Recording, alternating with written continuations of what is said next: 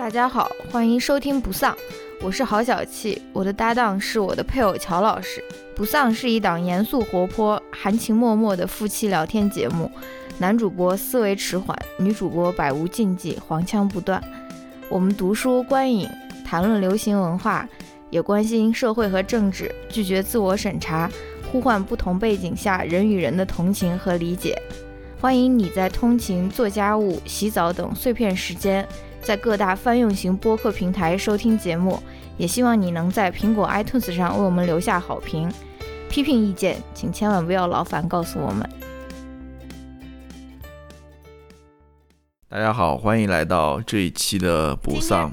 跟以前不一样，以前都是 Hello，大家好。大家好，好，这一期我们来录一些什么东西？录一些是什么？是录一些和聊一些的 结合。没有，我我说的就是录一些什么东西。你说的录一些，马上导播，导播马上跳过去。对，我说的就是录一些，我没有想别的，我没有想说一些或者讲一些。我们这一期来聊一聊啊。聊一个推荐吧。嗯嗯，其实也没什么好推荐。为什么你每次说的时候好像都是那种很无奈的？聊个推荐吧。你不是说有那种啊 uplifting？大家好，今天我们来跟大家推荐一些我们最近滋养我们的书影音。后面我们还要回答一位听友的来信，请大家期待我们的节目，尤其要听到最后哦。什么？我们后面有一个听友来信，嗯，我觉得那个来信，你为什么气场那么的大？我我一般上来都是比较气场比较大的，而且我觉得我我好，赶快撸一撸。而且我觉得我这个人如果就是，呃，整个心情吧，录制的心情很可能会影响到。我对于很多问题的一个看法 是什么意思？就是我在推荐的时候不会聊一些话题嘛。啊，我如果说这个人心情比较好的时候，我会说出一些比较积极的话，对吧？如果心情不太好的话，我对于一些问题的看法就非常消极。真的，我觉得会有这个情况的。甚至比如说最后聊到那个朋友的来信的时候，积极的时候可能会给一些比较积极的呃答案吧。那你现在的心情是怎么样的？还可以，还可以，还可以，嗯，因为我说到这个推荐这件事情啊，我以前我还想说，就是因为我们是隔一段时间会录嘛，我还想说，嗯，我要好好准备一下，我要专门建一个 呃一个单子，你知道吗？就平时往里面经常性的添加，看到什么好的东西就放进去，嗯，呃，没有，不是没有这个习惯，嗯，所以以至于好，我们决定我们要开始录这一期节目了。提上议程之后，我再回头去想的话，去挖掘自己的那个记忆，好像没有什么值得推荐的。反正我不知道了，怎么说呢？但最后还是找出来一些吧。啊，好不容易找出来一些，什么意思？我的都是我非常的嗯，真心想要向大家推荐。我的手机里面真的有这样的一个 category。嗯，我觉得我以后要更好的去执行这这一条吧。嗯，那可能也而且而且你这个人，你又没有什么社交网络，你也不是说像我们标记一下豆瓣，记录一下当时那种看完电影或者书的心情。你这个人就是就是网络上面是消失的，对吧？就是。那个微博那种营业也是那种 非常不情不愿的那种营业，分享一些非常奇怪的东西，什么你堵在车流里面，你堵在交通里面，其实你就是那个，你就是那个堵车。你不觉得这话很有道理吗？是的，是的。是啊，就是你在那边抱怨说，为什么今天又这么堵？然后在你自己车里抱怨说，为什么今天又这么堵？但是你不会想一想，你 其实就是造成这拥堵的原因之一吗？你就是那个 traffic，你知道吗？为什么你觉得你的 follower 需要知道这些？还有你的老乔评热搜，就是不是我的意思？你有很多这种 nonsense，但是你又没有真正重要的东西，你都不进行记录的。make sense 的。什么是重要的东西？谁在乎什么杨幂什么？什么是重要的东西？什么王源考不考主持人证？什么是重要的东西？我 什么是重要的东西？赶快，大家可以去关注一下。我的天哪，这个波形又出来了！关注一下我们微博，因为对我刚刚忘说了，其实我很多想分享的，我可能在微博上已经分享完了。我觉得一些有意思的东西，大家可以关注一下。所以，好吧，我们赶快进入正题。嗯，正题，要不我先来一个？你先来一个吧。其实这个不是，也不算是一个推荐啦，就是我想聊一聊这个东西，我就把它放到推荐里面去。因为大家都知道这个东西，什么呢？就是乐队的夏天。啊，很意外是不是？有点意外是不是？呃，说实话，乐队夏天怎么说呢？结束了嘛，第二季。我其实看到前面，就是看到最后一集之前，我其实都没有什么要说的啊。啊，我我真的都没有什么要说的，就是觉得挺好的一个节目吧。嗯，一些非常好的音乐能够带给大家，然后也喜欢一些嗯，关于里面一些争论啊或者什么之类。嗯，我也不知道，反正很好的一个音乐节目吧。嗯。啊！但是在最后一集当中，嗯，有一个点戳到了我，嗯，就是我就觉得，似乎，当然这个不一定是大家都这么认为的，就是我想到了一个点，啊，我当时就一下子，呃，有这么一个感受，我可以跟大家分享一下，什么感受呢？就是，嗯，在最后一集，呃，就是上半场那个七支乐队，他们不是每一支乐队都要表演一首歌吗？嗯，最后一个出来的是。重塑雕像的权利嘛，嗯，他唱了一首歌，是叫呃叫什么《Songs for Celebration》，嗯，这首歌，然后应该是还挺好听的一首，我当时听完了，嗯，然后我当时看那个歌词的时候，我就觉得这歌应该是很有故事的，嗯，大家其实可以去聊一聊或者探讨一下的，嗯，然后嗯这首歌唱完之后。那个马东也让华东嘛，嗯 谈了一谈这首歌，对创作的一个呃原因吧，嗯，背后的故事，他就讲当年他去呃阿富汗那边参加一个音乐节嘛，然后因为空袭的原因，后来就去不了了等等，他讲了背后的故事，然后讲完之后就没有了啊。我当时是什么一个感觉呢？因为我感觉其实呃重塑也算是一个比较，在我看来是一个比较。严肃这个乐队，嗯，他不是那种，嗯，弹一大张伟，呃，他他，对，大张伟，我们等等说啊，还要说大张伟，他不是那种谈情说爱，就是很很怎么说呢，很就是很，他是一个比较沉重的乐队，他不是马赛克，对他有点严肃，对你不要，他有点严肃，他又有点，他们也自己说嘛，就是有点用别人话来，好像挺挺装的那种感觉啊。就是我想说什么？我想说，其实他最后这首歌，我觉得他是很严肃的一个创作。嗯，我我我其实我也具体不理解他到底要表达一个什么什么意思了。嗯，因为他那歌词写的还是挺挺晦涩，但是我在里面似乎读出了一些关于战争啊、关于和平这一类的。嗯，然后又刚好跟他后面讲的那故事似乎又契合的。反正最后一首歌是一个很严肃的歌，嗯，至少一个严肃主，但是他们在那边谈了一会儿。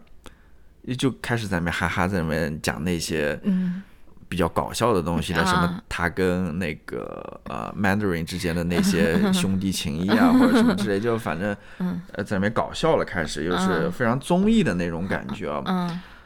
嗯，当然了，它它是一个综艺了，我知道可以这么去理解了。嗯。然后我想讲另外一个事情，什么就又大张伟了，大张伟不是作为开场嘉宾，他自己唱了一首他最新的原创歌曲嘛，叫叫什么？什么我的深情？呃，我的深情，呃，一一文不值。不是，不是，我的深情就是个笑话。哦，其实那首歌我觉得也挺好的，至少他，我觉得是大张伟想表达的一个东西在里面，就是。其实大张伟，我们都有这样子感觉，就是你别别看他表面是那种嘻嘻哈哈的，其实他内心是有很多想法的。嗯，呃，用这首歌来表达话说，就是他内心其实挺挺挺深情的。嗯，你看那歌词里面说的，就是，呃，其实大张伟可能他是想去表达这样子的深情的，但是在外面外人看来，似乎觉得这个深情就跟一个笑话一样，大家就在那边哈哈一笑了之的那种感觉啊。嗯，然后。他说：“我越憧憬，结果越垮，那就算了。谁动容谁假？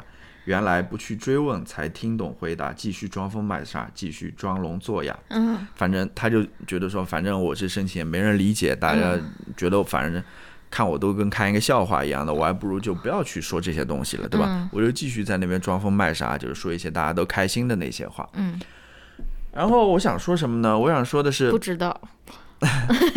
大张伟后来在点评那个重塑的那首歌的时候，他其实说了一些嗯内心话。我觉得他是怎么说的？他说：“哇，他说精彩就是现在看来好像觉得精彩就是等于受欢迎，就就是意思就是说谁的流量大，对吧？谁就是精彩的。但是他说不是这样的，尤其对于呃重塑这样非常小众的乐队来说的话，其实。”他们不一定很受欢迎，但是他们是精彩的。大张伟觉得他们这场表演是非常精彩的。嗯，然后那个我记得，呃，那个皮裤，汪峰，汪峰在里面说，他后面补了一句，他说，嗯，呃，那个大张伟是在内心给你们在给鼓掌，对吧？他不是在表面的鼓掌而已。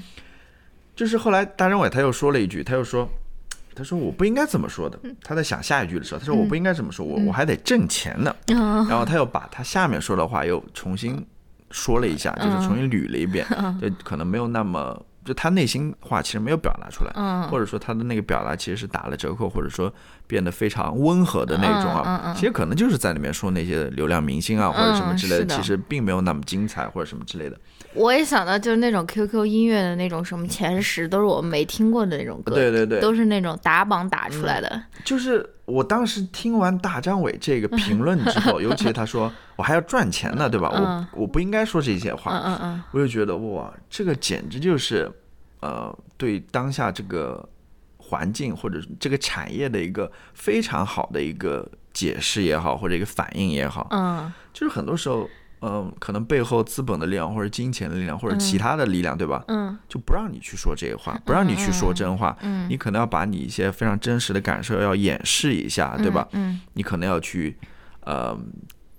表演一下，去假装一下，就说一些台话、台台面的话，说一些冠冕堂皇的话，然后去娱乐一下，去搞笑一下，就是整个，哎，整个就感觉，整个舆论氛围就是非常娱乐的，非常舆论氛围啊，就非常娱乐的，非常不那么严肃的，不那么追求啊质量的等等，就是就这样子一种氛围，嗯。嗯。就跟我们以前说过的嘛，很多时候我们在网络上讨论一些话题的时候，说啊，你认真你就输掉了，对吧？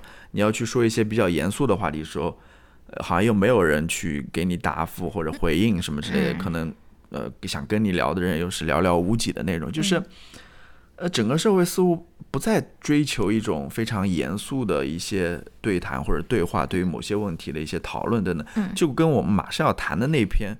呃，不是那个纪录片一样哦，social dilemma 嘛，嗯，对吧？对于这个互联网，对于社交网络的这个一个谈论，嗯，我们社会上好像没有这种，偶尔会有一些谈论吧，但是没有那种非常严肃的，非常，你知道吗？就是从上到下，就是大家都在去谈论一件严肃的谈论一件事的感觉，嗯嗯嗯。但是另外一方面，我又想，呃，我觉得大家是。想要这样子的一种谈论或者交谈的空间的，嗯嗯，就是这种这种氛围的，嗯，为什么这么说呢？当然我知道下面我要说的可能只是一个小部分的一个人群了。你要想，我因为我们有一个读书群嘛，嗯，你会发现大家竟然就是非常喜欢或者说当下非常流行的一些书是什么书啊？嗯，都是像陈嘉映这。是这种哲学家的书，对吧？他的两本书还是几本书就非常受欢迎，至少我们在那个群里面很多人在聊，然后豆瓣上也很多人在聊，好像感觉像是一个畅销书一样。但其实不是，它是一个哲学书，其实是非常艰深、非常难读的那种。你再比如说，之前又有一个学术明星，就是项彪嘛，他的那个对谈录，然后还有之前的他的一些研究，就是他他参加那个十三幺上面，呃。那个视频就很很多人都在那边讨论，其实大家是想要这样子一个一一个一种讨论，非常严肃，非常呃对非常严肃的这种讨论嘛，就大家又非常渴望的，但是另外一方面，我们又会发现很多人又不愿意去进行这样子讨论，就觉得你你认真你就输了，你你在这边申请什么，你你还不如装疯卖傻呢，对吧？哇，然后赚回去了，你再看到。呃，像重塑这样的乐队，装疯卖傻是我吗？我在这边给你进行那种捧哏的时候，总是要加入一些幽默的元素。对，就是你说你继续。你再比如说像重塑这样的乐队，在月下这样的节目上面，当然它是一个综艺节目了，我之前说过了，他们在进行呃表演的时候，最后大家对于他的表演好像。也不是特别关心他具体在讲什么内容或者什么，大家关心的还是那些八卦或者说那些啊那些 meme，就是又是我 那些梗之类的。作为华东表情包的重度使用者，就是我我看完这个月下看到最后的时候，我才有这样子一种感觉嘛，就是嗯，也是一个反应吧，对当下呃情况的一个反应吧。你我推荐你去看那个乐队我做东。五条人的那一期，嗯，你就会更有这样子的感受了。就是我先不跟你说，就是马东和臧鸿飞就一直在那边打哈哈，你知道吗？就是任科他其实很想，他认真的想去回答一些问题，但是他都在那边就开他玩笑，就是很烦。我觉得真的很烦，就是大家觉得他就是一个怎么说不正经的。一个人吧，因为他经常说，呃，嘴里面感觉像是就我说人科啊，就是像跑火车一样，但他其实不是在跑火车，他真的是他，他后面有一系列的那种，你甚至可以说是理论或者说什么的支撑的，他真的是人科说的话是 make sense 的，但是就是你去看那那一期节目，就是特别明显的有这种感觉，就是他们总是要调侃他，或者说是要很那种戏谑的在那边。对待他们是我，我之前不知道看哪个节目也是有这种感觉。总之，马东就是很烦。对，是的，就是他。马东很讨厌。哎，他怎么说呢？就是好多时候吧，的确是这样子的。所以，我其实之前忘了哪个节目也是的，就是那个主持人也喜欢在里面打哈哈那种，就是可能这个嘉宾想讲一些比较严肃的话题，或者认真的去讲一些东西的时候，就被。别人打断或者什么，我我反而忘掉了，就是这种感觉吧。其实，其实你看十三幺这么火，说明大家对于呃这样子一种严肃的讨论也是非常渴望的。大家是希望听到这些人的声音的。你像以前那种长达一个多小时、两个小时那种呃访谈或者什么，大家是有人愿意听下来。但后来好像慢慢也没有这种完整的访谈了啊，都是剪出那种四十几分钟那种。嗯，呃，剪辑版的那种对谈，其实，哎，怎么说呢？对，这就是我一个感受吧。嗯嗯，说完了，说完了，就第一个推荐的，这这也不算推荐了，就是借这个机会来发发表一些看法 啊。好的，这个 man spread 真有两米，很大 的一个。我觉得你的这个 man spread 在狗狗喜欢睡到你这个大腿根部之后，就是越来越，你的这个筋是越来越开的感觉，感觉不不不过多长时间就可以下一个横叉或者是竖叉的那种。是不是那个 man spread 到最后就变成了那个一字马了？劈叉是不是？嗯。好的，不要再戏谑我了，我要开始认真的推荐了。嗯，认真起来，认真起来啊！我要推荐给大家一个 YouTube 频道，或者说是一个 B 站频道，是同名的。你已经这样戏谑的看着我了。没有，我刚刚想问你，就是说这个 YouTube 频道有没有什么呃对应的 B 站频道？你看，我不就说了吗？不对，因为其实我也想推荐一些 YouTube 频道，但后来想到没有那个国内可能看不到，不方便，所以可能有人会搬运他的。几个视频吧，就可能不是整个频道。对。但我推荐的这个是，我推荐的这个是有的，因为他是一个呃中中国的 YouTuber，然后他的 YouTube 我今天下午查看的时候是只有七百五十个订阅，然后他的 B 站有稍微多一点，有一点三万，反正他是一个比较小的一个 YouTuber 吧。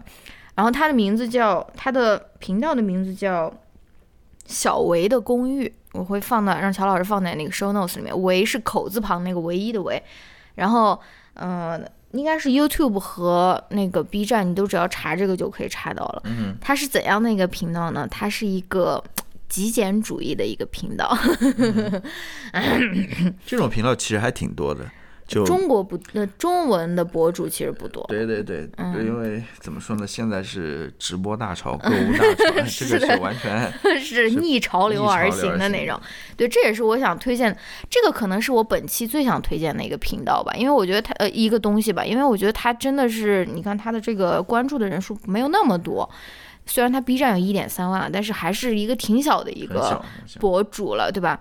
然后我为什么想推荐？第一个原因就是因为这种极简的这种博主，虽然国外有很多，而且国外甚至还有那种什么 tiny house，呃，movement，就是呃呃，夫妻两个人住一个很小的，或者是 tiny apartment 什么什么的，什么。哎，那那个 channel 我们在看叫什么？Not too small 还是叫什么？我忘了。有一个教你怎么样装装饰你的那个小公寓的。但是我觉得在中文的这个互联网里面，很少有极简的博主。我觉得。中文互联网里面做极简的博主，他分为两种，一种是他想要成为极简主义者，他还没有成为，他已经迫不及待跟大家开始分享了，所以这种博主就很危险，你知道吗？他他他分享着分享着，突然就开始分享购物 分享，突然那种口红失色了，就是他是一个 aspiring 好物推荐，对，突然就推荐好物了，说哎，你不是一个那个 minimalist 吗？你怎么就突然开始推荐这种好物清单了啊？就是他们很多人是他们想要成为，然后但是他们迫不及待的就开始在这边做起视频来了。但这个人我觉得不是，我觉得他是一个真正的一个极简主义者。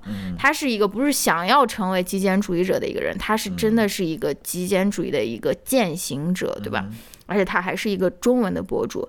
然后他的那个呃频道我看的就是非常非常的舒服，就包括他的那种。设计啊，那种封面图的设计啊，再包括他说话的方式，都是给人感觉非常那种 soothing，就是非常的让人平静的那种。就是你看完以后，你不会觉得说，哎呀，我好像应该去买点什么东西啊，或者说我想去，我应该我应该干嘛去？我应该去呃买点这个买点那个，要不然就错过了这个打折啊或者什么，不会有这样子的。所以这个就是嗯我。我主要想要推荐他的一个东西吧，然后另外一个想要推荐的原因，就像乔老师刚才说的，国内现在的这个最火的这个是什么？是直播啊，是不是？是直播带货，直播带货都跟你的那种真正的，就说网络购物或者说是电商的那种购物，其实都不一样了。直播带货它是更要求一个当下你的一个快速的一个点击，快速的一个。做出决定，就是你你你根本没有时间思考你需不需要这个东西，就是你你如果错过了，反正他给你营造的氛围就是你如果错过了这个折扣就消失了，就是他给你留下时间去做这个权衡的时间真的是非常非常非常的少，对吧？我觉得直播上面你买的东西可能大部分都是不需要的。是的呀，是的呀，就所以我觉得就是在这个这个这个潮流之中，我要逆逆这个潮流，向大家推荐一个这个极简主义的这个这个频道。而且你通过他做的一系列视频，他做的视频不仅仅是关于极简，就是他的极简不仅仅是，比如说不买衣服、不买包这种极简，他其实还分享过，就是说。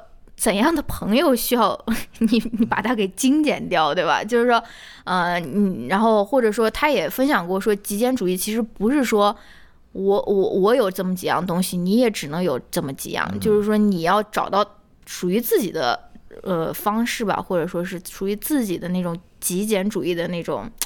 Idea 对吧？就是不是说跟风，你就变成说，哎，我看到这个极简主义的博主买了这些东西，我要成为一个极简主义者，我是不是也要 买这些东西啊？反正我觉得他是一个就是想的比较清楚的一个人，而且，呃，他也说过一个理念，但这个理念已经不是很新鲜的事情了，就是说他更愿意花钱去购买体验，而不是购买，呃。东西嘛，不是购买物品嘛？他说他如果有钱的话，他更愿意去跟他的小孩或者老公去旅游啊，或者去看展啊，而不是去买什么什么东西嘛。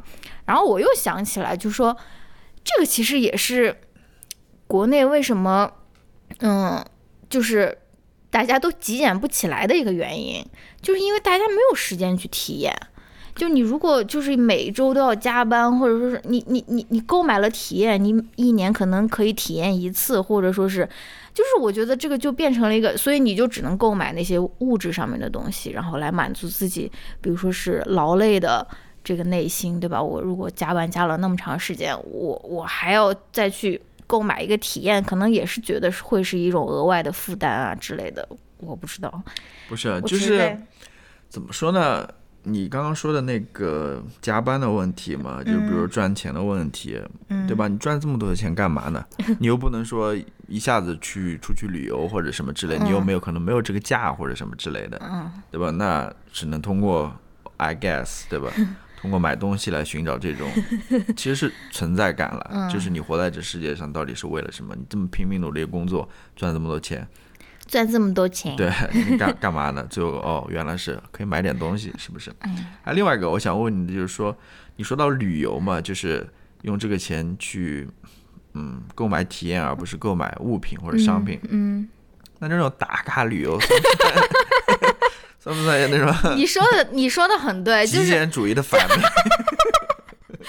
游历全球多少国，打卡多少网红景点，是不是？不是不是，这个我我刚才我刚才说这句话的时候，就是就是也想也也想到了一个问题，就是我觉得很多经验或者说很多很美好很幸福的这种体验，其实它是不花钱的。嗯，是。就比如说你跟你的小孩，因为他也是一个新手妈妈，所以他因为他他现在应该就是家庭主妇吧，然后嗯，他也花很多时间在育儿啊这这方面，然后。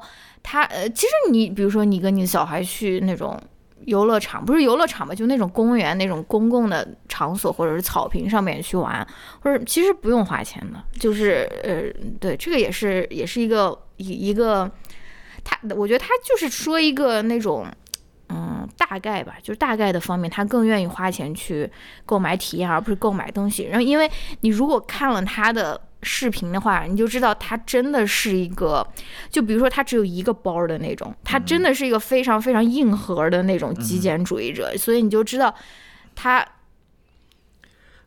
你知道吧？就是就是他其实，嗯，对。那我再来问一个问题，你问吧。这个问题可能有点敏感啊，嗯，或者说，呃，有点大胆。嗯，快问快问。就极简主义，你觉得？他有性别之分吗？就是你，你比如说，以前我们都说过，可能有些男的 他一个人住的话，他不需要去追随什么极简主义，可能家里就是一个 床垫，然后一张桌子，一个椅子，对不对？然后厨房也不改造的那种，对，是不是？是一个嗯。他 是一个天然的极简主义者，可能柜子里衣服也没有那么多。嗯，对对，你说的很对，因为我们之前看过那个。Netflix 的那个 Minimalist，你记得里面那两个倡导的人好像就是男性嘛？他们就是什么只只穿哪一种 T 恤啊，或者说什么？但是你不得不承认，嗯，购物这件事情，就是女性承担了更多购物的责任和义务。就是说，不是说女性爱买或者说爱花钱，就是很多时候女性要替整个家庭的人来买东西，对不对？就是我要替我整个家里，所以说。嗯，所以说你可以看那种广告，你就能看出来说，它很多那种广告，它其实就 target 女性客户，或者说是什么。这个你你要说是有性别之分，那也是应该是有的吧。而且而且我觉得，但是我不觉得说是意思就是说女的更拜金啊，或者说是更更那种。的确就是呃，那个商家可能目标是女性的那种物品很多的，嗯，从头到脚，那么化妆品、衣服什么之类的，各种各样，到处都是。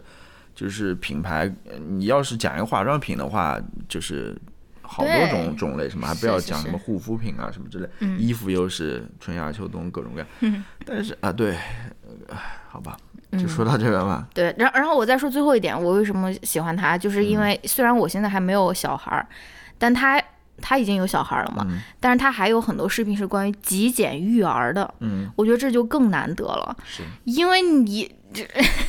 你一有小孩，你很容易你们家里面就爆炸了，对不对？就是给小孩说，哎呀，这个要买，这个要买，然后，嗯，这个这个这个，对吧？就是我们我们虽然没有小孩，但我们有一条狗，对吧？我们也有这种爆炸的倾向。之前我们给他买的那种玩具，现在我们已经几乎不给他买玩具了。然后就是。你你看到你就想给他买，然后但是他其实也不是特别感兴趣，玩玩一下就就就就扔到那边了。我现在就觉得说，还不如给他买点好吃的，或者说是做点好吃的那种东西给他吃一吃，或者说什么。这个我觉得极简育儿这方面也是对，那也是一个终身的功课。我也有个问题，就是极简育儿吧。嗯，你刚刚说的是可能是物质方面的，嗯，那比如说这个博主有没有谈到，比如说啊，极简育儿是不是应该少上一些兴趣班啊，少上一些补习班啊，然后就是不要去就是在像大家那样子买学区房啊，乱七八糟，就是转动各种各样的脑筋去怎么去上到好的学校，然后怎么一路高升什么之类的，就是。名校啊，他还他目前没有谈，因为他小孩还很小了，他小孩还非常小，他现在只是在讲一些，就是他有推荐一些绘本啊，或者说什么，就是，但他极简育儿的视频，由于我还没有育儿，所以我没有看的很完全了。但是大家如果有小孩，也可以去 check out，因为我觉得他肯定是，我觉得这个真的是挺难得的，就是对，因为他是跟。说说实话，跟整个大环境是没错背道而驰或者相相相反的。没错没错。所以怎么说呢？嗯，你看王诗龄就是要从礼拜一 一直上兴趣班，上上上一个周的那种。我就不知道这种还我觉得李湘就是极简主义的 正正反面。另外一个，这个能叫兴趣班吗？上了一点兴趣都没有了，还能叫兴趣班吗？真是。好的好的，这个就是我最想给大家推荐的一个好一个东西了。嗯。好。好，乔老师，我来推荐第二个东西。嗯，这是一篇文章。嗯嗯，一个呃，我先眯一会儿。《纽约客》的一篇文章。嗯，应该是最近一期还是最近两期的一篇文章。嗯，是美国一个作家叫安帕奇特，一个女性作家，她写的，题目是《My Three Fathers》。哦，我有看到这篇。我的三个父亲。嗯。我觉得非常好的一篇文章，嗯，非常有意思的一篇文章。我们先来讲一下这个作作家吧，安帕帕奇特，安帕奇特，他其实是应该算美国一个比较有名也比较成功的一个作家了，因为他之前其实他主要是写小说了，嗯，他还写过一本随笔，他之前有几部小说可能还是拿过奖，不仅拿过奖，还呃。畅销书对吧？然后有的甚至改编成了影视作品等等。他在这边这篇文章当中也说了，就是他后来就变得非常有钱，rich，就是很很有钱了。嗯，他很成功的一个作家。嗯，然后呢，更有意思，其实我我没有看过他的作品，但是我我知道这个作家是什么。一为什么会知道这个作家呢？是因为他开了一家书店哦，就他是作家书店，就作家开的书店。这个在美国其实也不是很多见的。嗯，他他那家书店好像是开在呃田纳西州的纳什维尔哦，嗯，开在那边，呃，还挺有名的一个书店。我是因为这个才了解到他的。然后这一次看了他这篇文章。我就对他还挺感兴趣，我其实非常想看他那个随笔集。我小说倒还好一般，嗯，国内好像引进了他一本小说和那本随笔集，嗯，那个随笔集的名字叫《剧院里最好的座位》啊，嗯，大家感兴趣的可以去看一下，那个他小说也可以去看一下了，嗯，那回过头来来讲这篇啊文章。其实很简单了，就是讲他三个父亲。嗯，那为什么他为什么会有对他为什么会有三个父亲呢？就是他因为他妈，呃，改嫁了两次吧。哦，是吧？哦，呃，其中有一个是他的生父，嗯，有其其余两个就是他的后父、继父，嗯，是吧？嗯，然后嗯，三个父亲，三种不同的性格。嗯嗯，呃，就是我想说，他这篇文章语言其实是很简单的，嗯，但是他对于。他的父亲的那个描写又是非常深刻的，就是你看完对他们三个父亲的一个描述之后，这三个人的形象就是跃然纸上的那种感觉，就是非常很棒的一个成语。对，对，呃，就是非常好的一个一个描述吧。嗯嗯，然后我想说什么呢？我想说，嗯，其实里面有很多。非常值得让人思考的一些语句或者一些感悟吧，我可以分享一个。嗯，因为他要阅读英语了我不阅读英语，我就简单的说一下。嗯，其实他有有一个前后文的，就是他讲他的生父嘛。嗯，他生父其实呃是一个比较怎么说呢？会强迫他，他有两个女儿，会强迫他和他的妹妹去做一些事情的人。从小的的时候，因为他父亲好像是一个警察的那种。嗯。让他们去打网球啊，让他们去学排球啊，或者什么之类的，让他们去干一些事情。这个女作家呢，她其实是很反叛的，就她不想做这些事情。嗯，但是她那个妹妹是挺服从的，说她妹妹其实特别聪明，嗯，她她父亲比如说让她去学法律啊或者学什么都学的特别好什么之类的，但是这个呃安帕奇帕奇特呢，他就想写作，嗯，但他父亲又觉得写作是一个非常不稳定的工作，对吧？嗯，然后呃他希望他女儿能够去做那种。公务员。不是 能做那种洁牙的那种啊，hygienist。对 hygienist，那 dental hygienist，嗯，但是他不感兴趣了啊，他最后还是成为了一个作家嘛，然后到最后他邀请他父亲去他的朗读会上的时候，嗯，他父亲说啊，我女儿现在成功了，意思就是说，然后幸好他当时没有听我的那些教导或者什么，但其实。之前的话，你是在那边逼迫他去做一些事情的啊，嗯嗯。然后这个安帕奇特在回顾到，呃，他这父亲的这些种种的时候，他就说，其实他父亲的这样子一种一种强迫吧，其实教会了他，或者说教会了他什么呢？就是，呃，他父亲其实那种是更相信他会。失败的人，而而不是就是亚洲父母呗。对，就觉得你你可能做不好这个作家，而不是相信他能够获得成功的人。他说，他父亲这样子一种一种信念吧，对，信念让他就是时时刻保持那种警惕嘛，就是可能他在成为作家这条路上就一直有一个鞭策的作用。哇，就 sprinkle 一些亚洲的元素在这边，这不就是亚洲父母吗？对，就是打压你，然后让你不要轻，不要翘尾巴。啊，什么不要亲骨头，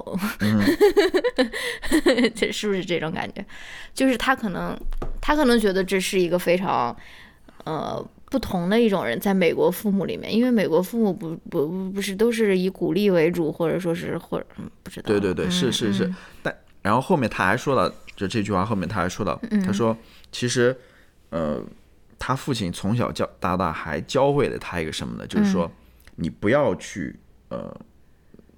去试图去征求某些人的一个 approval，一个同意，因为因为他从小到大就没有听他父亲的那些劝说也好，或者是警告也好，或者是要求也好，对吧？他说他希望把这样子一种自由能够给到那些年轻的写作者，和以及他希望能把这些自由能给到其他的女性，就是你们不要，就是你们不要去试图去。做什么事情都要先去征求别人的 approval，好像我一定要去获得他的同意或者征求他的同意，我才能去做这件事情。或者说，呃，我做的事情一定要是他们能够满意的，他们能够答应的。他说：“你不要这样做，你应该变得勇敢一点、坚定一点，对吧？去去做自己真正想做的一些事情，而不是去为了呃讨好别人，去满足别人的一些。”私欲或者想法或者这这种之类，我觉得他呃这个提议非常好吧？我觉得它里面其实有很多这种了，在在这个呃未来的孩子叫什么名字的这方面给了我一些灵感啊，直接写到 birth certificate 上面，不征求老公的意见。是的，是的，是的，反正嗯，对对。对，非常好，我觉得水豚豚，我觉得挺好的一篇文章。水塔塔，水豚豚，我推荐大家去读一下。嗯，然后就这两个名字了。看我们双线的这种，看大家能不能 follow 到我们 双线叙事。是一个在讲出生证，一个在讲。对他，他这个对，也不要被他是一篇英文文章而吓到，他英文挺简单的。嗯。啊，挺好读的。好的，嗯，我会读的。我就说到这边。我可能还已经推送到我的 Kindle 上了，但是我都没有读。好的。他那篇文章配图也是非常好看的一张配图。是不是就是一张家庭那种？对。然后就是他跟他三个爸爸。他三个爸爸就是两个爸爸抱着他的手，一个爸爸啊搂着他的腰拍的一张照片。哇。那张照片是在他妹妹的一个婚礼上，就是一个机会嘛。嗯。结婚的时候不有那种。呃，摄像师嘛，就叫摄影师给他们一块儿拍了一张照片。其实关于那张照片，他在开头的时候也讲了一个故事，就是他去征求他们三个父亲的请呃同意嘛，就是说我们一块儿拍张照片好不好？因为三个父亲其实并不是都互相认识，尤其是他第三个爸爸。然后在那个拍的时候，其中有个爸爸对另外两个爸爸说说，嗯，我知道这个 就是安帕切特嘛，嗯，他可能。他肯一定会写我们的故事，然后他后来说，的确是这样子。他现在在写的时候，其实他三个父亲都去世了。哦，嗯，他说是的，我 这就是我现在在做的事情，我在写写写写我父亲的故事。嗯，挺有意思的一篇文章。哇，好的，我感觉我下面这个推荐跟你这个好像有点承前启后的感觉。来，因为我要推荐 Billie Eilish 跟他爸的那个电台。你说。就是 Billie Eilish 跟他爸在那个 Apple Music 上面开了一个那种电台节目，一共他们一共出了六期节目吧，还是七期我忘了，反正现在已经就是结束了，每一期大概有两个多小时，挺长的。就是你如果在 Apple Music 上面，你可以在那个 Radio 上面你可以找到，它的名字叫 Me and Dad，就是他跟他爸的一个电台。然后呢，这电台是干什么呢？就是他跟他爸。两个人都互相推荐自己爱听的歌、爱听的音乐，因为他们两个其实爱听的歌很多时候是重复的。因为 Billie Eilish 他爱听的歌，其实很可能就是他爸爸介绍给他的，或者说他妈妈介绍给他的。就是我觉得是很好听的一个电台，我还没有全部听完，因为真的很长。我大概听了两期，我在听第三期的样子，然后。呃，而且还有一个是特别好的一点是什么？就因为它是跟 Apple Music 合作的，所以它就是随时想放任何的歌，它就可以放，只要它在 Apple Apple Music 上面有，基本上都有。然后他在放那首歌的时候，他还可以随时插进来，插一个自己的那种评论评论啊，或者说啊，赶快听这一这一句，或者说赶快听，甚至说赶快听他怎么发这个这个字的这个音啊，就是我觉得是。挺好，挺有意思的。然后除去这个音乐推荐这一点以外吧，我觉得他跟他爸的这个关系也是我非常怎么不能说羡慕吧？就是我其实，嗯，我觉得他他跟他爸的关系是非常融洽的吧。你因为你想一想，就是能够呃父女之间可以彼此就是交流自己听过的音乐啊，或者影影响彼此的这种音乐品味啊，我觉得好像在我们。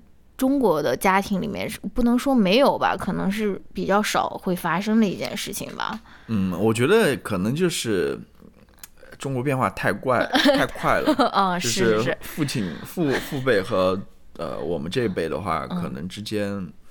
比如说文化上的隔阂太大了，真的。你不是跟我说吗？你父亲那辈在听什么？我爸啊，山丹丹，山丹丹花开红，嗯，KTV 三大。你说你说。狼爱上羊，山丹丹花开红艳艳，走西口，陕陕北民歌。都是在听这些的。然后你先求佛。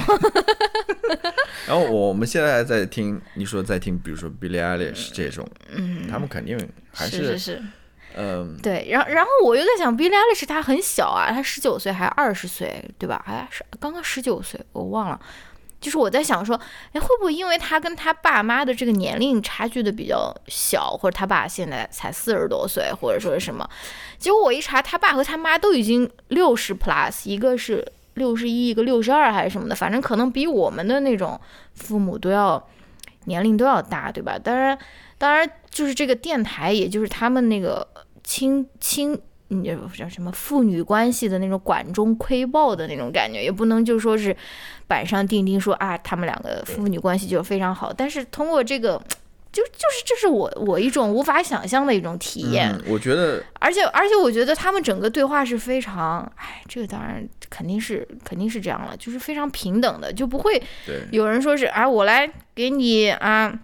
下达一些指导，听一听我爱听的这几首歌，或者说什么，就是他们对话的一个氛围是非常的平等的，真的是他的父母，因为有一集他请了他妈妈，妈妈来推荐嘛，就是他们之间的这个对话，真的就是就是彼此在分享自己喜欢的东西。对，而且他们。嗯，应该是不回避话题的，对对对，他们该谈的也都谈。至少我昨天你给我听的那段里面，他们在讲那种关于爱情啊，关于性啊，关于什么抑郁症、自杀倾向或者什么都都在讲，都在讲，而且不是说泛泛而谈，他们甚至。呃，比如说在谈到抑郁症的时候，他母亲好像觉得不应该放这首歌，可能会呃 trigger 到，就是会引起某一些人的自杀倾向之类的。但是 Billie Eilish 觉得没什么，嗯就是他他觉得这首歌给他带来了 power，嗯对吧？给他带来一些力量，等等，就是。哎，这个也是我觉得挺有意思的一点，就是说。呃，因为之前我们读书群里面也有那种小小伙伴在那边分享说，比如说看一本书觉得特别丧，他自己就会特别丧。然后看，比如说看一部剧特别丧，你就必须要看那种非常……因为我以前也遇到过这种事情，呃，这这种人啦，就是说啊，那种什么红黄蓝幼儿园那种性侵的东西，我不能看，我一定不能看这些东西，看完我就不行了，或者说什么的，就是或者说看一部那种小说啊，比较。比较 down 啊，他自己会觉得 down，但是我可能觉得人和人可能真的不一样吧，可能有些人他真的是是这样子，但我就是比较同意 Billie Eilish 的说法，因为 Billie Eilish 说他写一首，比如说关于抑郁症的歌，他有一首歌名字叫 Zanny 嘛，Zanny 就是嗯抗抑郁或者抗焦虑的一种药吧，诶，他是不是有首歌叫 Zanny，还是反正它里面有一句歌词有 Zanny，然后。他说他其实是会感觉到啊，有人跟我感同身受，就是说他听一首，比如说关于抑郁的歌曲，他会觉得说，哦，我好像被拥抱了一样，而不是说我是被我是被 trigger 了，或者说怎么样。但是对，可能人和人的感感受不一样吧。嗯嗯，是的。然后关于你的这个推荐，我还想说，刚刚你说他跟他父亲好像关系特别。亲密什么之类的，嗯，我想，呃，不是原因了，但是有一点没提到，就是 Billie Eilish 不是在家里上学吗？homeschool，homeschool，然后所以肯定关系不会差到哪儿去吧，对吧？你要在家里去教他这些乱七八糟的东西，你不可能两人关系特别僵，你怎么教的？嗯，是不是？肯定要好关系。嗯，好。我们来推荐一下最后一个吧。我刚刚想到，我推荐第一个那个那个小维的公寓的时候，我忘记说了一个非常重要的信息。这个博主现在住在澳大利亚。So so，因为我想到你问我的问题嘛，什么兴趣班、补习班啊，什么之类的。我我我不知道他这个极简的生活方式在国内的那种嗯 peer pressure 下面，他能不能够完成？但是他。对他，他不好意思，给大家补充一个 context。不然你以为我我不是，就是你觉得 你身在海外这种呃，比如说像这种呃华人的这种，对，我觉我觉得还是会压力，虎妈的这种 压力还是会小一些 吧。还对，起码你不会一进到电梯就看到那种那种广告，对吧？让你去 VIP 学英语的那种。好，我们最后来聊一聊。那个 social dilemma 吧，哇，那个中文名叫什么来着？监视资本主义什么？好吧，嗯，那就非常火的一个纪录片。对啊，我现在又很多人，我现在突然觉得不太想聊这个，就是不想说太多，因为我们时间讲很多了，我可能最后想聊一聊那封来信吧。嗯，稍微讲一讲吧。嗯，反正怎么说呢？呃，这部片子。我先谈谈我的感受。我看完之后，我也没有觉得非常震惊或者非常意外。是的，是的，是的。因为说实话，平时我看一些报道也好，或者别人写的东西也好，我多多少少对于这个，我因为我对这个还是比算是比较关注的，我会去看一些这些呃信息之类的，所以。看完之后觉得对是这样子。我我我觉得这部片子它其实拍它是拍给谁看的？我觉得是拍给那些有那种 teenage children 的那种父母。我觉得他是拍给，就是说你你们你可以跟你的青春期的小孩一起看的一部片子。我觉得你这样想，这部片子它里面的很多，比如说演出来的那种情节啊，或者说是是他他就 make sense，因为因为可能那些小孩子他们真的没有反思过这些事情，对吧？我觉得我觉得你把它当做这样的一个片子，就是你以后可以跟你的十二岁、十三岁左右的小孩一起看的一部片子。对，它里面它算是一个记录加。情景剧的加那个 drama 的加加剧情的 这么一个结合体吧，嗯嗯。啊，然后那个里面的剧情其实也是围绕着青少年展开的，讲他们的事情，嗯，所以的确是这样子。然后另外一点是说，其实现在的青少年他们算是真的是一出生下来电脑或者说网络就已经存在了，对的。哎，跟我们还不太一样，我们可能虽然已经有电脑了，但是互联网还是没有那么发达，尤其是社交网络。嗯，我们所以，我们对于这种社交网络前。时代或者前年代，我们还是有一些生活记忆的，知道那是怎么一回事。但是对于这些新生的这些小年轻来说了，其实我也没有很老了，青少年来说了，Generation Z，对他们真的是一出生了下来就是生活在社交网络当中的，的确是这样子。呃，我刚刚说我对于这部片子其实呃没有太多的意外，但是我觉得还是有一些点我可能之前没有想到，或者说没有。想那么多的，嗯，其中有一个就是，很多时候我们都会说啊，社交网络可能会呃夺取掉我们的注意力，嗯，呃，让我们变得不太注意力不太集中，或者说把这个整个注意力全部都放在这个社交网络上，嗯。但是后来在这个片子里面有一个那个书的脏辫的那个 那个人，他应该是一个哲学家或者什么吧，反正挺有名的，嗯。他其实说，他说其实。社交网络它改编的不仅仅只是我们的注意力，或者说它夺取的不仅仅只是我，它甚至是在改变我们的行为和我们的认知。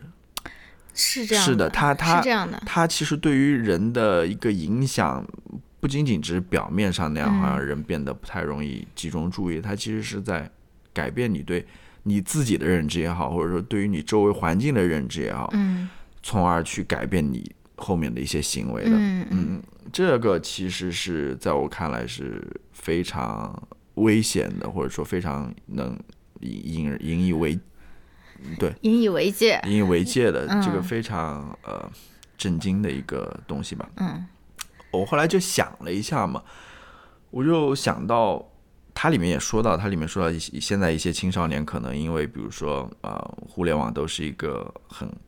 注重外表的这么一个环境，而且那些呈现出来外表不一定是真实的。对，社交网络上面，所以导致很多现在青青少年都有那种抑郁的情况，对吧？总是觉得自己外表可能是不尽如人意的，等等，就甚至会到最后会自残，甚至自杀，对吧？嗯，那里面。看到那个数据，嗯，在二零一零年社交网络出来之后，呈几何数，也不是几何数，反正它那个上升趋势非常可怕嘛。嗯，我就联想到我自己的一个经历吧。虽然我不拍自拍，我也不在 这些平台上面发我的照片啊或者什么之类的，但是的确，它可那我发的话 会对你有影响吗？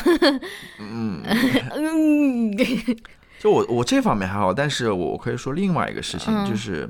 啊，之前我们做这个播客节目不是没有那种评论嘛？啊，对的，评论很少嘛。嗯。然后上一次我们这个话题也聊过，我们上了那个小宇宙的首页之后，然后我们呃节目的评论一下就多了很多，然后出现了一些非常奇怪的一些评论，或者说负面的评论，对吧？嗯。呃，还好只是那一次了，但是通过那一次交流，也不仅仅是那。就是小宇宙上，比如说像 iTunes 上也会给我们一些评论，对吧？也有一些呃很负面的评论等等。就这些评论，说实话，嗯，他们没有对我们生活造成多么多么大的影响，嗯，但是他们的确对我们的生活造成了一定的影响，嗯，尤其是你第一眼看到他们的时候，呃，虽然有的时候你会觉得说，哎，这些人肯定是怎么在这边就是在说他们的不是，嗯，但是。你也会偶尔会反思一下自己，你说是吗？我真的是他所说的，我真的笑声就像是妓女吗？或者说，我真的说像他说的那么糟糕吗？或者说不行吗？或者说我的节目可能真的是那么糟吗？或者说？就只值一星嘛？真的有那么差吗？哎呦，你你你偶尔会，你偶尔会这样去反思的。嗯，当然我会立刻回过头来，我会又会说不是这样子的，或者说我还有另外一个反思的能力，你知道吗？我会再回过头来去思考一下这个问题。我觉得，呃，我不应该这么想，等等等等，我会去给自己找一系列的说法或者理由、借口之类的，对吧？嗯嗯，我会去屏蔽掉这些东西。嗯。但是你要想想，可能其他的人呢？如果说像一些青少年，他们生活在这样一个社交网络当中，嗯，他的同辈给他一些非常负面的一些评价，嗯，他们如果说没有这个能力去消化这些负面评价，嗯，他们是不是到最后会对自己的一个认知会发生偏差，嗯，总觉得自己好像是不行的，是的，是的，是是，从而，呃，会导致他们所做出的一些行为，比如说在自己的学习，或者说在自己的呃各个方面，他就不愿意去呃做一些尝试，嗯，对吧？或迈出那关键的一步等等，就是我想到这个，的确是让人挺挺那个的，挺后怕的，有点，嗯，唉。你想说什么？我说的这些好像都不太重要的感觉，但是我又想到我以前看过基亚的一篇文章，也不是以前，这是他以前的一篇文章，但是我最近才又看了一遍，就说。为什么你放下手机这么难？嗯，然后他在那个里面啊，就是他在那个里面写说那个写那个瓦尔登湖的梭罗，其实他妈给他在那边洗了两年衣服，就是说啊，你在那边好像在那边享受自然呃隔离隔离自我，追求这种境界，结果其实你的衣服都是你妈给你洗的，就是就是他想表达的意思是，其实，在现在这个时代里面，你如果真的想要通过就断绝一切的，比如说。断网，或者说你你就是隔绝任何与人之间的关系或者交流，来生活下来的话，其实是很难的。嗯，就像梭罗这种那种时代的人，还要需要一个他妈给他洗衣服，对吧？就是说你不可能就说是通过完全就是不接触这个社交网络来。或者说是你当然可以了，肯定有有一些人他会这样做了，但是你不能完全断绝你和外界的一个联系，或者说什么。然后这这个其实他说的很多话很多东西也是就是这部电这部片子里面讲过的，但是我想问你一个比较搞笑的问题啊，他在里面列了两个。好的 app，我想让你猜一猜是什么，就是就是跟 Facebook 跟 Instagram 不一样，它不是说是在攫取你的注意力，攫取你的这种时间，让你要一直点像那种老虎机一样的那种感觉。他他说了两个 app，肯定不是不是不是穷尽的了，肯定还有其他比较好的 app 了，但是他给了两个。基亚的吗？呃，基亚的文章里面那对对，他哎，你不要看到我的答案了。我没有看到，我没有看到。对。我可能想不起来，你想不起来哦，就是他，他觉得就像那个呃，这个呃，《Social Dilemma》里面的这个这个男主角，嗯，他说的就是一些非常纯粹的，比如说工具性的，就是没有那种社交功能，不不会让你 Photoshop 他提到。哦，Photoshop 就这种，他但基亚觉得他他觉得两个最好的 app 是一个是 Group Message。就是那种群聊，就是你可以跟你不是说你跟 random 的，你就比如说你可以跟那种朋友啊、呃亲亲友啊、什么家庭啊建立群聊的，一个是 group chat，还有另外一个是 podcast。他说这个就是不会攫取你的关注，他不会说让你一直要去点，一直要去去 check 的一个一个东西。他他举的是这两个，我觉得挺有意思。对。是的，就是。但是我想一想，我们微信的群聊，就是我微信的功能真太多了，它已经不仅仅是一个聊天软件了，它也是要一直让你去。朋友圈，朋友圈不就是社交吗？对啊，就是一直让你要去点的东西。是是，然后它里面还加了，啊，做了那种 短视频，对吧？是。又又加了朋友圈，然后 啥乱七八糟各种公众号，公众号，哎呀，那个简直就是不要太耗费你的。这个还有各种各样推荐什么之类的。对我，我，我，我就是大家如果对这个话题有感兴趣的话，更不要说我们还没有说，就是他那些大公司对于你这个隐私的这个，嗯，隐信息的隐私的这个侵占嘛，对吧？哎，是这部片子还是哪部片子里面？我跟你讲过，我看到有一个女的说她的那个 Tinder 的那个信息全部被，哎是。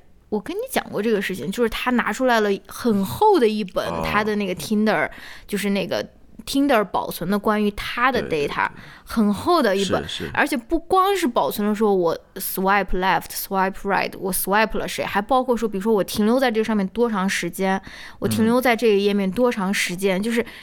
这种你想都想不到的这种 data，它也是会，它也是会保留收集的，收集下来的嘛，对吧？对对，如果大家对这个感兴趣，有很多很多的 资源，因为我在那个，因为我给学生也推荐过一个类似的 TED Talk，然后今天想去搜嘛，我就搜 TED Talk social media，就发现后面那些被采访过的人，几乎每个人都有一个 TED Talk，比如说那个脏辫的那个人有一个，然后那个那个主讲的那个男的他也有一个。然后包括我想说的那个女的，她说那个，社交网络会让你没有时间。变无聊嘛，就是这样，就就就会让你变得很没有创造力啊，或者什么的，就是很有很多很多的 title，大家可以去是是看一看。对，我觉得这也是一个很好的一个去了解这个话题的一个办法吧，就是你去关注呃这部片子里面那些主讲的人吧，那些受采访的人，你通过他们去再了解更多的内容。嗯，怎么说呢？我觉得，嗯，这个问题我不知道啦。我觉得在。美国这边讨论的其实还算挺多，尤其是近些年，嗯，越来越多人开始讨论这个话题，就是呃，社交网络给我们的生活。或者说给我们社会嗯带来了怎样的一个影响？其实这部片子它前半部分讲对个人的影响，后半部分是讲对社会、对国家、对于民主这样一个体制，它甚至产生了怎样的影响？没错。但是怎么说呢？在国内，我觉得这样的声音还是很少的。嗯。呃，可能最近我们听到一些关于那个美团外卖的，对吧？嗯。呃，有一些，然后。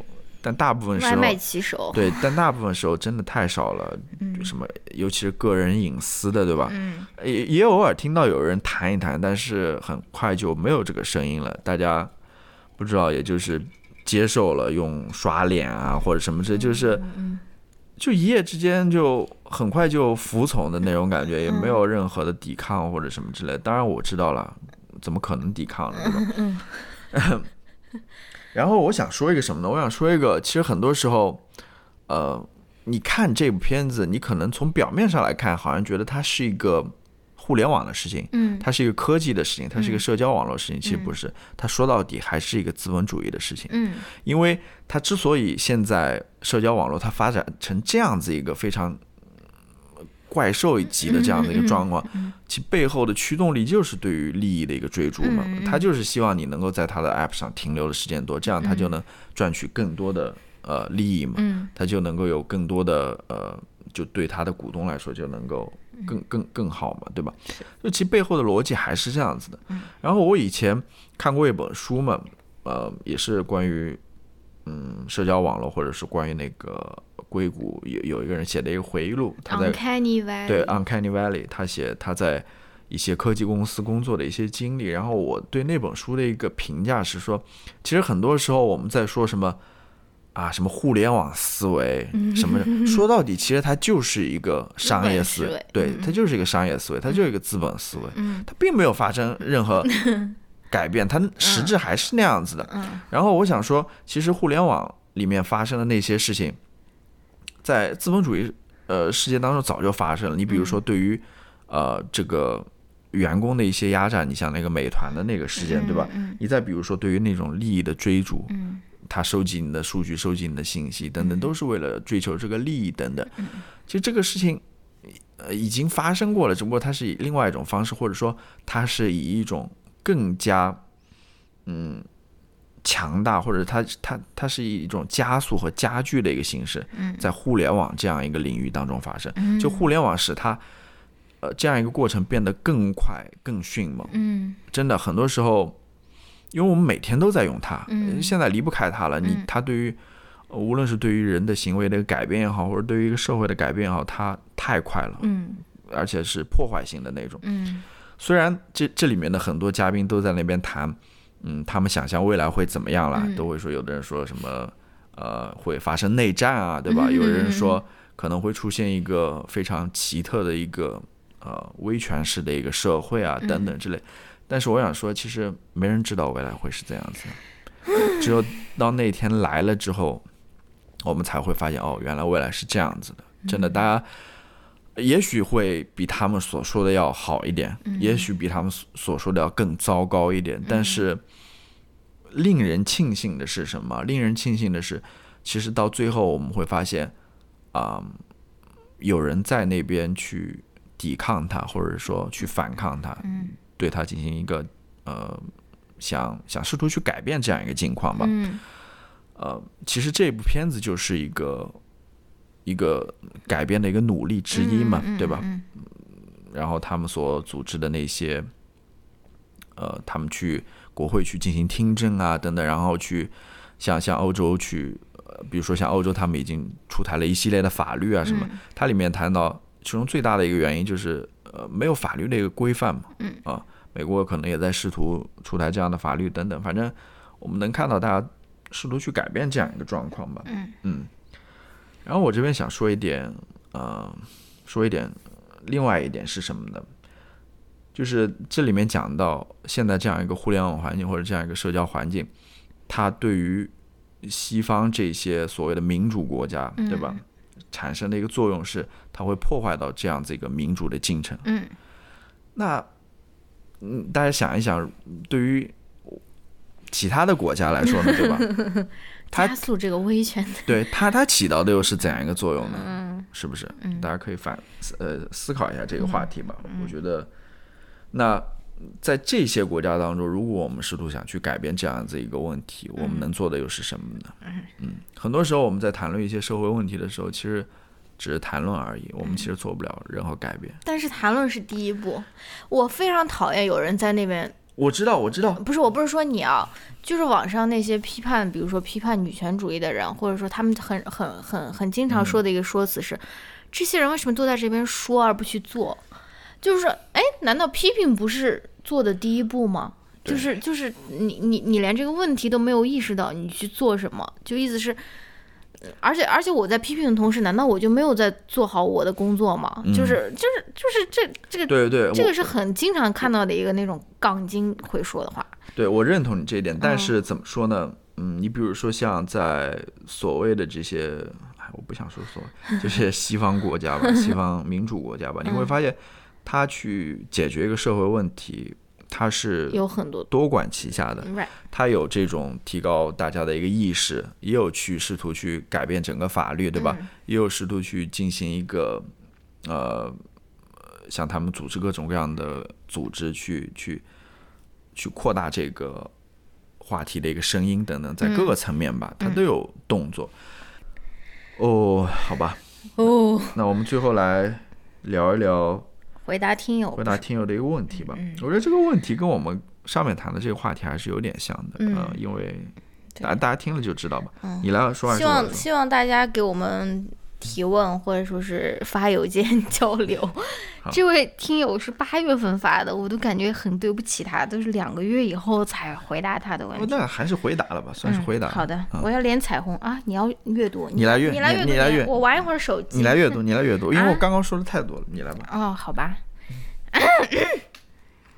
亲爱的好小气乔老师和狗狗，为什么要给狗狗打招呼？我听到了吧？狗狗，哎，嗯，什么？你们好，我是一名不丧的忠实听众，很喜欢你们的节目，也很开心跟你们在电波中相遇，感谢你们的陪伴。我最近陷入了很迷茫的状态，想跟你们倾诉一下，也能帮助我自己理清思路。我目前在国内某个理工高校读研三，由于没有继续在学术领域发展的打算，决定要参加工作。但面对秋招，我感受到自己很深的抗拒。或许是在读研期间读了一些书，听了一些播客的原因，开始对很多的事物持有很深的批判态度，感觉有太多的东西让这个世界变得糟糕了，例如消费主义、民粹主义、数字监控、数字集权和让人上瘾而后带来无尽空虚的短视频等等。嗯，但讽刺的是，能给我带来不错的薪水，可以维持一个相对体面的生活的，也是这些东西背后的大公司。同时，这些工作需要很长时间的劳作，并且由于分工也极大的消解了工作能带来能够带来的意义感。反过来说，如果选择一个薪资较差但能够带来意义感的工作，个人会面临巨大的情感压力，没办法为伴侣、子女和父母提供经济保障。这种说起来也是蛮自私的吧？又或者选择第三条路，曲线救国，即先去赚钱，然后等到中年之后，利用赚到的钱支撑自己想要做的事情。但说起来，总感觉是种是种自我欺骗。一来到时到那时，可能自己会自己对生活的阈值会很高；二是那时候的经济包袱可能会更重。所以我的问题是：一。人能够摆脱大厂工作带来的道德义务吗？做这些工作是否也是阿伦特意义上的平庸之恶呢？人可以通过寻找这些公司的正面价值说服自己吗？二、没有意义感的工作值得做吗？三、人在面对困难选择的时候，有什么理论或者方法可以提供帮助吗？或者你们面对你们面对此类问题的时候的选择是什么呢？四、这些反思是必要的吗？问题有点多，也有点杂，我你们不回答或者只回答其中的一部分也完全可以。感谢你们读信。嗯。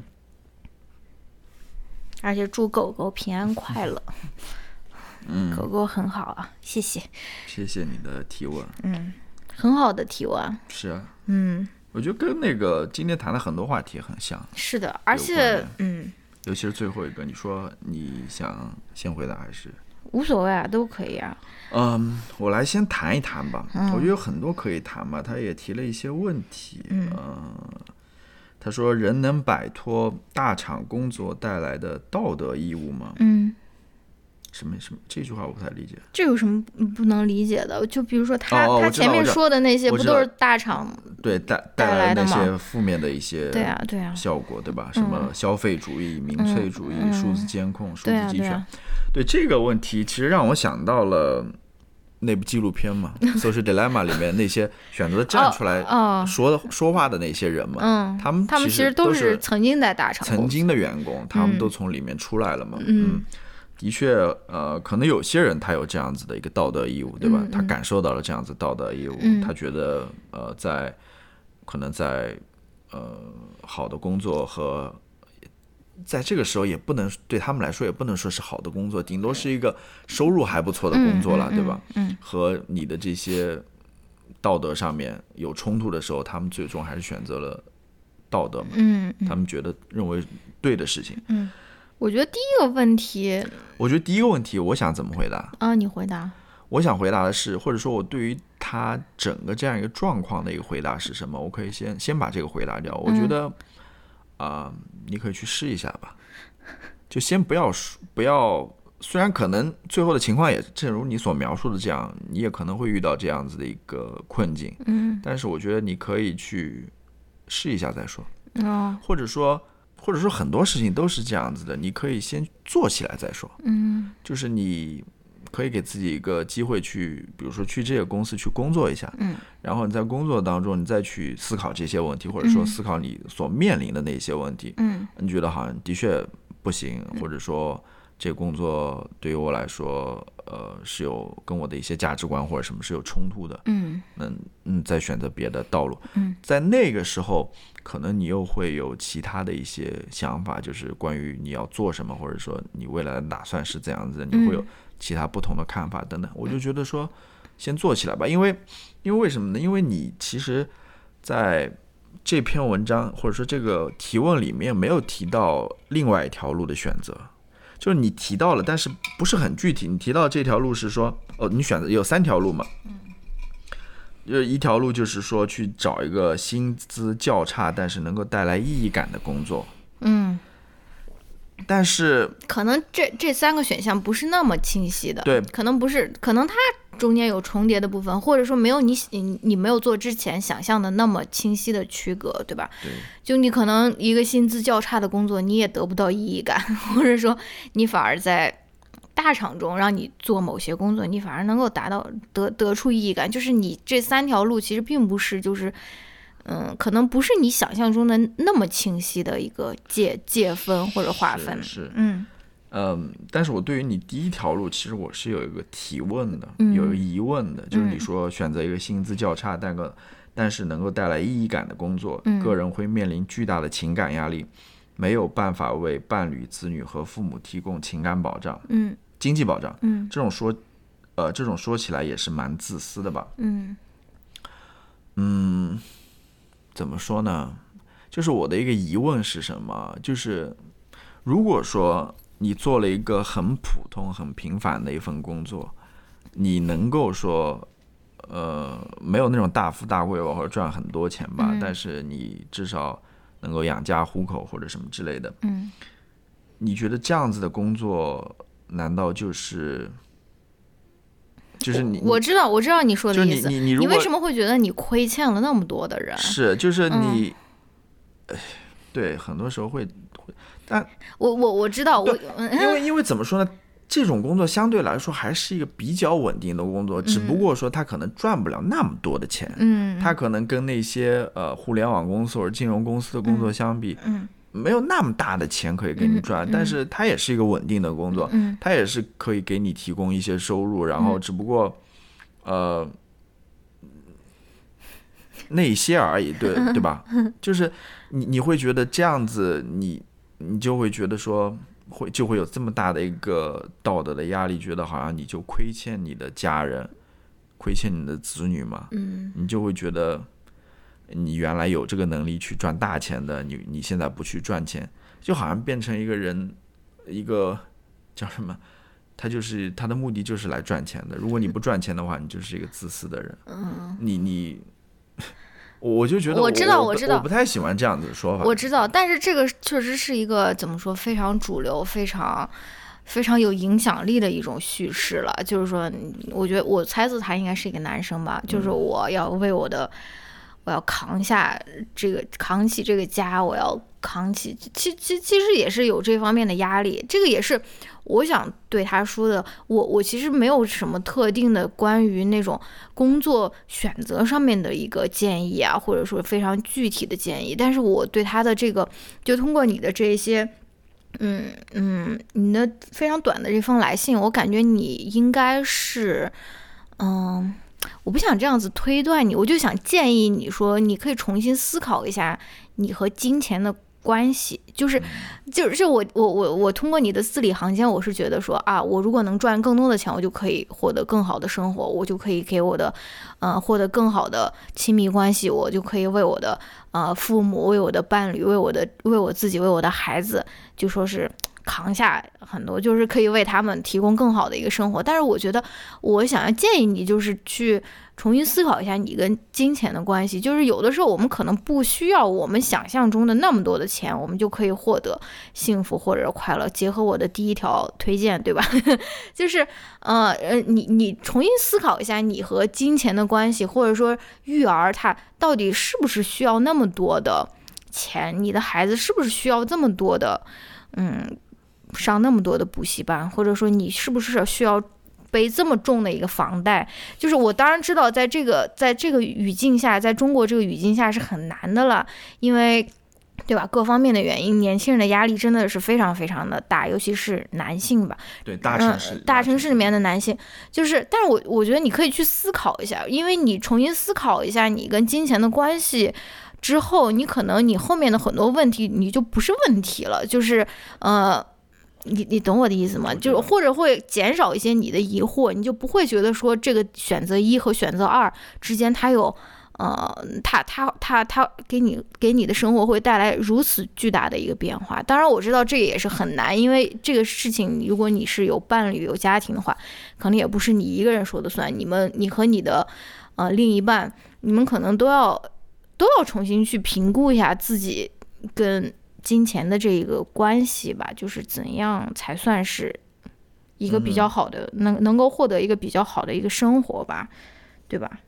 对，我对我知道是，嗯，它里面还提到两个问题，一个是说，嗯，没有意义的、没有意义感的工作值得做吗？人在面对困难选择的时候，有什么理论或者方法可以提供？这个就没什么好说。然后他说，这些反思是必要的吗？首先，我觉得这些反思是必要的吧，或者说你能有这样子反思，我觉得是非常好的。嗯，但是 但是不幸的就是，人一旦开始有反思之后吧。呃，你这个反思是接踵而来，就是它不会，它不会停止的，它不会消失的。就是你一旦进入到这个反思的领域，嗯，这个各种各样的反思和痛苦会一直伴随着你一生，所以你要做好这个准备，就是问题可能才刚刚开始而已。对，这个也是我也想说的，就是说选择一或者选择二或者选择三，你你都。你都会有烦恼，你都会有你你你都会有觉得不顺心的地方，就是说这个是伴随你一生的，不是说任何一个选择就是一劳永逸的。就我选择了二以后，我以后就是很开心的。就是就像你自己也说的非常明白，每一个选择都是有自己的风险或者自己的那种劣势吧，就看你想要些什么，你你追求的到底是什么。然后关于这个工作这个意义感的这个事情，我也觉得。挺困惑的，因为之前我看过那个就是工业革命刚出来以后的那种呃招工的那种海报嘛，他们不是说 eight hours for work, eight hours for sleep, eight hours for doing what we want 还是什么 doing whatever，就说你你的一天的二十四个小时应该是工作八个小时，然后休息八个小时，然后。想日想做任何事情，你都可以在其他的八个小时里面做。而现在，你想我们的那种九九六的那种工作制，它不给你时间去想做任何事情，你都可以去做，对吧？所以，你比如说之前的那个八八八，嗯，就是。你你可以有八个小时去寻找你的意义感，你可以有八个小时去挖掘你的兴趣，你可以去跟你的爱人、跟你的孩子、跟你的狗去相处，去获得那种幸福感。但现在，你如果是真的是在九九六的话，而且你没有办法从工作中获得意义感，或者说获得存在感的话，我觉得真的是应该是挺痛苦的。对我个人来说，我可能不会选择这样的工作。然后最近，我就是昨天才看了一篇那个人物人物的一个。嗯，专访也不是专访，就是那个那叫什么特稿还是什么的，就是讲那些从银行辞职的年轻人们。我觉得银行的工作也蛮符合你说的这个。首先，它是当然不是大厂了，但是他薪水应该也是很高，而且他是呃铁饭碗，铁饭碗，而且很多人争着要进。现在还有那种考试，就像考公务员一样。现在你进银行也不是说你想进就进，但是他就是工作非常非常的。无聊，非常非常的枯燥，非常非常的无聊。我觉得你也可以去看一下那篇文章，就是说，就是说，那其他的可能跟你你和我有相同困惑的那些年轻人，他们是怎么想的？嗯，对吧？我我其实还有一个想法，就是说，你说到这些大厂嘛，嗯，就是好像大厂里面有很多问题吧，对吧？嗯。但我想有没有另外一种可能，就是说，或者说。在国内这样一个环境之下，这种另外这样子一种可能，它能够存活下来的，呃，可能性有多大？什么意思呢？就是说，你就像那个纪录片里面的，呃，这些选择从那些大的科技公司里面出来的那些人，他们其实后来也都有了各自的一些目标，或者说一些呃方向吧。你比如说，那个人就去开始做一。还做了一个 NGO，NGO 对，去去呼吁这件事情，嗯，然后去做相关方面的一些呃演讲、演讲啊，甚至去国会去去跟那些议员们去介绍这个事情，嗯，这个可能对他们来说更有意义吧，嗯，但我不知道国内会不会让你去做这些事情，首先是一个问题，这也是我想的。第二个，呃，你说如果说你不想去，比如说不想去。使用人的这些呃，就是在设计软件的时候，或者设计这些应用的时候，嗯，也不想去获取过分的利用这些人的个人信息啊、个人隐私啊，或者什么之类。你想自己去单独创造一些应用，嗯，对吧？就是可能是更注重隐私的，可能是更对人有友好的等等，就各方面你会去做一个小的独立的这么一个公司，嗯。那我就想说，这样子小的独立公司在国内这样子呃。大企业垄断的情况下，你有生存的空间吗？对吧？你想做另外的这样子的事情，有这个可能吗？或者它可能性多大？我就在想一个问题吧，一个大的问题就是说，呃，可能在我看来，一个比较适合宜居的生宜居的一个社会、一个国家啊，很多时候都会说，呃，因为。我们经常会看到各种各样的什么世界宜居城市的排行榜 或者什么之类的，里面有各种各样的指标，什么犯罪率啊，对吧？什么各种各样的指标。我想的一个指标就是说，你去过另外一种生活，或者远离主流生活，它的可能性是多少？或者说它能够成型的程度是多少？或者它它的舒，就是你你如果选择另外一种生活。它的舒适程度是多少？嗯，它会很困难吗？嗯，还是说其实也没有那么困难，你照样可以很好的生活下来等等。嗯，我就在想这个问题嘛，就是说我不知道国内现在情况，就是说如果你想过一种脱离脱离主流的那种生活，嗯，你要付很大的成本吗？或者很困难吗？嗯，很难吗？嗯，可能我不知道了，可能如果你想继续生活在大城市，很难吧。尤其北上广深的这种，你可能就是需要那种非常高薪的那种工作，你才可能在里面扎根生存下来。如果你是靠自己努力的话，我不知道，可能你去生活在二三线城市会稍微好一点吗？嗯，也不一定吧。尤其是问一问那些在大理买房的人，对房价什么之类的，就那那可能你再往后退的话，又没有很好的工作机会，对就是其实是一个困境了。我我觉得总的来说是一个困境了。其实我也没有想到很好的办法。嗯，说实话，我这边再说一个，就是我刚刚想补充的，关于呃，你说如果给。就是去去选择一个自己喜欢工作，但是薪资没有那么高，嗯，是不是就是对家庭来说不是那么负责任，就是一种非常自私的表现？嗯，其实你这个话，在那个安帕切特那篇文章里面也出现过，嗯，就是当时安帕切德他特别想当一个作家嘛，嗯，但是他父亲是要求他做一个 那种结牙结牙师，对吧？嗯，然后。他也有这样子的反思，好像他父亲对他说吧，就是说你有没有考虑过以后，万一你离婚了，你自己带着小孩，然后你又是做一个作家，你又没有一个非常稳定的收入，对吧？嗯，你会不会觉得对你的小孩、对你的家庭来说是非常自私的一个选择？他有这样选，但是帕切特还是一个比较性格比较呃倔强的，或者说非常耿直的刚刚刚毅吗？不是。对，就这样刚就是他非常直的一个人嘛，他最后还是选择了去做一个作家嘛。嗯嗯嗯。他怎么说呢？他说，嗯，他说我这一生就是一个作家。嗯。除了作家，我就是 nothing else。嗯。呃，如果你不能这样看待我的话，你就你你你如果不认同我是一个作家的话，或者你不觉得我能够成为作家的话，那你就就就完就等于说你不认同我这个人，你就不能了解我这个整个人。嗯。他说。他一直在那边写，在那边读，在那边写，在那边读。他说他是那样，他是那样一个人，就是他会把所有的鸡蛋都放到一个篮子里。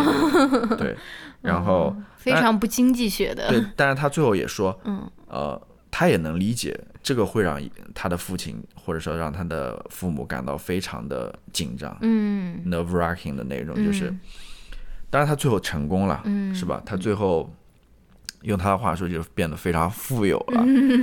呃呃，所以我不知道，如果说一个人他选择过这样子的生活，选择当一个作家，但最后他没有获得成功，嗯，他的一生又是怎样子的呢？是的，我他他会是一个非常满足的一生吗？嗯，或者说他是有遗憾的一生吗？我不清我不清楚啦。就是换到你这个问题里面，你说的那样子的一种工作，我觉得在我看来。可能跟作家相比还是比较稳定一点的吧，对吧？可能还是有一个固定的收入来源，只不过说，呃，赚不到大钱而已。嗯嗯，所以你要说我最后能给你怎样子一个实际的一个回答的话，我其实已经给了，就是你可以去尝试一下嘛。嗯，你不要先先想这么多吧，你就先去。试着去大厦里工作一下，嗯，你看看情况是怎样子的，然后，然后你再做决定，嗯，然后我最后想说一个什么呢？就是你最后好几次了，我我最后有很多话要说，对，就是我以前在微博上分享过的，呃，就是关于那个打扑克的那个人所说的，我觉得他说的非常好，就是就是人生当中有很多这种不确定性，就是这种不确定的选择也好，或者。有三条路摆在你面前，你要选择哪条也好。嗯，呃，很多时候你唯一能做的事情就是你要保持思考嘛。嗯，对，你要不停的去思考，但是你也不要让这个思考阻止了你行动的脚步吧，对吧？就是你一一边行动一边在那边思考也是可以的。啊啊，很多时候，嗯。你所思考的环境发生了改变，你所思考的结果也会出现改变。嗯，你走着走着，你发现哦，好像又有别的这样子一种改变的可能性，对吧？你比如说，你在这厂里工作两三年之后，你发现，哎，是不是对吧？我可以选择去另外一个国家生活去，是不是？就是保持思考吧，因为说实话，人生当中这样子不确定性还挺多的。嗯，我只能说这么多。OK，你有什么要补充？就这样吧。就这样吧。感谢你的来信吧。嗯，好的。嗯，我们尽量能说的也就说了我我所有的想法了。嗯，好，倾囊而出。是是，好的。可能也不一定有一一些连贯性吧，其实也没有一个非常不连贯。其实也也 也也没办法给出一个非常连贯的答案吧，就是你应该怎么做，你应该怎么做，我就是一些思考吧。这样就变成那种那种。爹爹位说教了，是是，就变成汪峰的那种感觉了。是，我们就提供一些思路吧，我们的一些思考吧，只能说这样子。好的，最后还是你来做决定。嗯，好，好，那就这样子，我们下期再见，拜拜，拜拜。